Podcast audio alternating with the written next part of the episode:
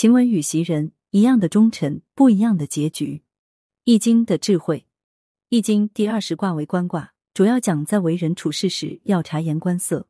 观是观察、观看的意思，观能看清形势，能看清人，能看出事物的规律。观这个卦象就是告诉我们怎样才能正确的去理解、观察外物，怎样才能将主观与客观的东西相融合，教给我们一种方法。因此这一卦特别重要。无论做什么事，处在什么位置，首先要学会观察。古人云：“识时务者为俊杰。”如何识时务？自然是离不开观察。要能观察，要善于观察，才能认清楚形势，也才能识时务。古人又云：“知己知彼，百战不殆。”如何知己知彼？那更是要观了。观察自己，观察对方，了解自己的优劣，同时也打探对方的虚实。当一切尽掌握手中的时候，也就胸有成竹了。袭人比晴雯成功在哪里？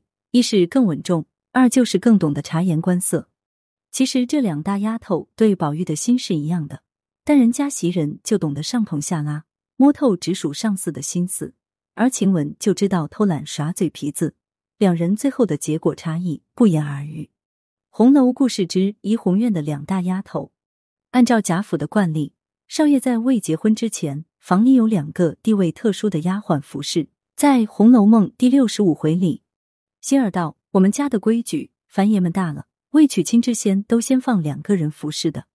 心儿并没有明确的说明这两个丫鬟的地位，但我们可以理解为这两个丫鬟是将来的通房丫头。如果少爷满意的话，通房丫头可以晋升到妾姨娘。少爷结婚以后，只要夫人同意，娶妾的数目并不受到限制。假设就是例子，这两位地位特殊的丫鬟是由家长指派的。由于贾母对贾宝玉的宠爱。一下子就给他指派了袭人和晴雯两个丫鬟，把两个名额全占满了。从后来的情况来看，贾母的布局是留有余地的。当王夫人向贾母提出提高袭人的地位和逐走晴雯的时候，贾母表示同意王夫人的安排。这表明贾母只要能指定一个地位特殊的丫鬟就可以满意，另一个名额就留给贾宝玉的父母去决定了。晴雯是纯真的，但也是任性的；袭人是和气的。但也是有私心的，两人身上都有值得赞赏的优点和不容忽视的缺点。袭人的善良与私心，袭人是有奴性的，她遵从封建准则，对自己的主子尽心尽责，服侍贾母时，心中眼中只有一个贾母；给予了宝玉，心中眼中又只有一个宝玉。他注重等级观念，听到宝玉把晴雯比作海棠，便认为晴雯的次序越过了他，居然说出了平常不会说出的狠话。这一切都是因为袭人也有自己的峥嵘夸耀之心，他很知道如何紧紧抓住他的机会，如何实现他的追求。如《红楼梦》第十九回，袭人对宝玉的三谏：第一，改掉好发毒誓的恶习；第二，珍惜读书也好，假喜也罢，只是在老爷跟前或在别人跟前，别只管批驳削棒，只做出个喜读书的样子；第三，再不可毁僧谤道、调脂弄粉，再不许吃人嘴上擦的胭脂了。与那爱红的毛病，袭人为什么要这样一味死劝宝玉为立这个功而动辄以回去相要挟？因为他素知贾母已将自己遇了宝玉，因此他以后的荣华富贵、峥嵘夸耀，不得不靠宝玉来为他实现。袭人的精明之处还在于，他不仅知道如何升上姨娘的位子，还知道怎么坐稳姨娘之席。为了自己姨娘好做，他会有意无意的在人前说黛玉的不是。就年好一年功夫做了个香袋儿，今年半年。还没拿针线呢，甚至在宝玉面前也说道：“杏儿是宝姑娘，那要是林姑娘，不知又闹到怎么样，哭的怎么样呢？宝姑娘真真有涵养，心地宽大，谁知这一个反同她身份了。那林姑娘见你赌气不理她，得赔多少不是呢？”袭人明知宝玉真心爱的是黛玉，而非宝钗，只因他与宝钗相对契合，又加黛玉难以服侍，自认是花姨娘的她，就为不时的阳差一代。晴雯的灵性与野性。爱晴雯的人总不愿别人说晴雯的一点不是，其实这些人并没有看到晴雯的真正可爱之处。她的可爱之处在于，她完全是一块未经雕琢的璞玉，带着原始的野性和灵性，就像天空中的一片云朵，收放随意，阴晴随心。释放灵性的时候可爱之至，但释放野性的时候则并不讨人喜欢。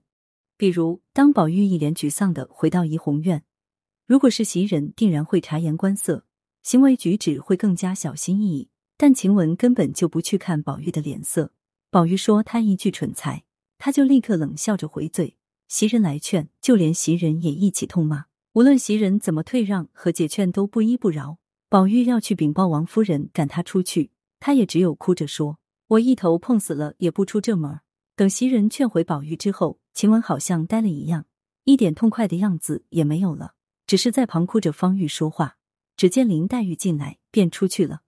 这样痛快的开始，却寂然的结束，实在有点可悲。但这也正说明晴雯是个毫无心机的人，野心一旦发作，连自己都无法控制，会出现什么样的结局，以及怎样了结这个结局，自己则一点都没有预见性。这一点，晴雯还不及林黛玉。林黛玉虽然同样带有原始的野性和灵性，但由于受到严格的礼仪礼法教育，总能勉强把自己的言行举止限制在社会的习俗和礼法之内。但晴雯则不然，如果不是宝玉和袭人这样包容她的人主动和解，以她的个性，实在不知道会怎样收拾这个局面。晴雯的野性还表现在非常期下，比如第七十三回中，宝玉挑灯夜读，一个小丫头坐着打盹儿，一头撞到壁上，从梦中惊醒，他只当是晴雯打了他一下，遂开始哭央晴雯。可见对晴雯来说，屡有出手打人之事。再如坠儿事件。也许可以说晴雯嫉恶如仇，但不代表对坠儿就可以施以如此的惩罚。本来这事在平儿权衡过后是准备息事宁人的，也是个综合来说最好的处理方式。但晴雯领会不到，他只知以简单暴烈的方式来解决，缺乏容忍改过之量，也缺乏处理复杂问题的智慧。最后这件事导致坠儿被逐，平儿无趣，袭人不快，结果并不漂亮。说到底。他还是一个没有清醒意识到自己奴隶地位的奴隶。正如鲁迅所说：“自己被人凌辱，但也可以凌辱别人。”晴雯确实是令人羡慕的角色，她快意人生，淋漓尽致的做自己，难怪连作者都对她青睐有加。可是她最大的问题就是不懂收放，他时时收不住的野心伤了别人，也害了自己。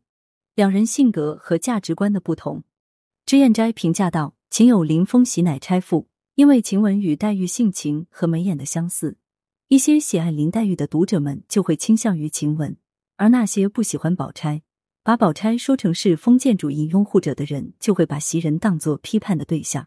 其实这是不客观的，作者塑造的每个人物都有其不同的特点，不能混为一谈。再是因为晴雯是最薄命、最冤屈的少女，晴雯在薄命司中排第一，说明她在丫鬟中是最薄命的一个。她的身世极为悲惨，她是一个无家世可考女孩子，只有一个姑舅表哥多魂虫和与贾琏有染的多姑娘。在她十岁那年，被贾府大管家赖大买了做丫头，是奴才的奴才。而她最清白，却被诬陷致死，也是读者们最为她不平的地方，是值得同情与尊重的角色。第三，是因为晴雯的率真是人们很向往的，不仅是在作者那个充满压迫的年代，即使是在现代。这种个性的女孩也是令人羡慕的。她有青春少女的最洒脱的任情任性，散发着生命最自然的魅力，让我们这些生活在现代压力中不敢做自己的人心生向往。撇开这些主观因素不看，其实他们两人并没有本质上的不同，他们只是性格与追求的不同。两人价值观的差异，晴雯追求真性情，袭人选择适应生活。两人虽同样是丫鬟，但追求却不同。晴雯爱宝玉，却没有想要争取什么，她只是用自己的方式帮助宝玉，坚持只表现最真的自己，不计较得失，不屈意迎合，大胆与统治者对抗，来获得精神上的绝对自由，是值得赞扬的真性情。而袭人却愿意面对现实，并一心想通过温良恭俭来改善自己的现状与处境。他选择在贾府支任尽职，安分守己，这是他对生活的理解和态度。我们不该因此就斥责他奴性十足。相反，他对自身地位身份的认知比晴雯清醒得多。他深知自己无法与封建等级制度抗衡，他理智而本能的选择他的生活方式。最终虽没有得偿所愿，但结局相对来说还是最好的。从后来的事件发展来看，大部分红学家认为晴雯比袭人更忠实，因为袭人的忠实是有条件的。袭人明确提出，她不会嫁给别人，最后却嫁给了蒋玉菡。而晴雯已死，表明了她对贾宝玉至死不渝的忠诚，包括爱情。但又能怎么样呢？不够忠诚的袭人反而得到了较好的结局。而忠诚的晴雯却红颜薄命，悲剧收场。看红楼之小结，从袭人和晴雯两人的命运，我们能看到一个真理：有些真正有才华的人，往往恃才傲物，不屑于去搞歪门邪道的事情，因而往往给人以不驯服之感，主子就不敢提拔，怕驾驭不了，最后甚至会纠结党羽，陷其于不利的境地。而那些没有多少才能的人，他们深深知道自己的斤两，因而，在做人上大做文章。尤其是在八戒逢迎上极尽心机，因而这些人往往吃得开，受到器重。所以说，有没有能力的确重要，但会不会做人则更为重要。这个真理对于我们现代人来说一样实用。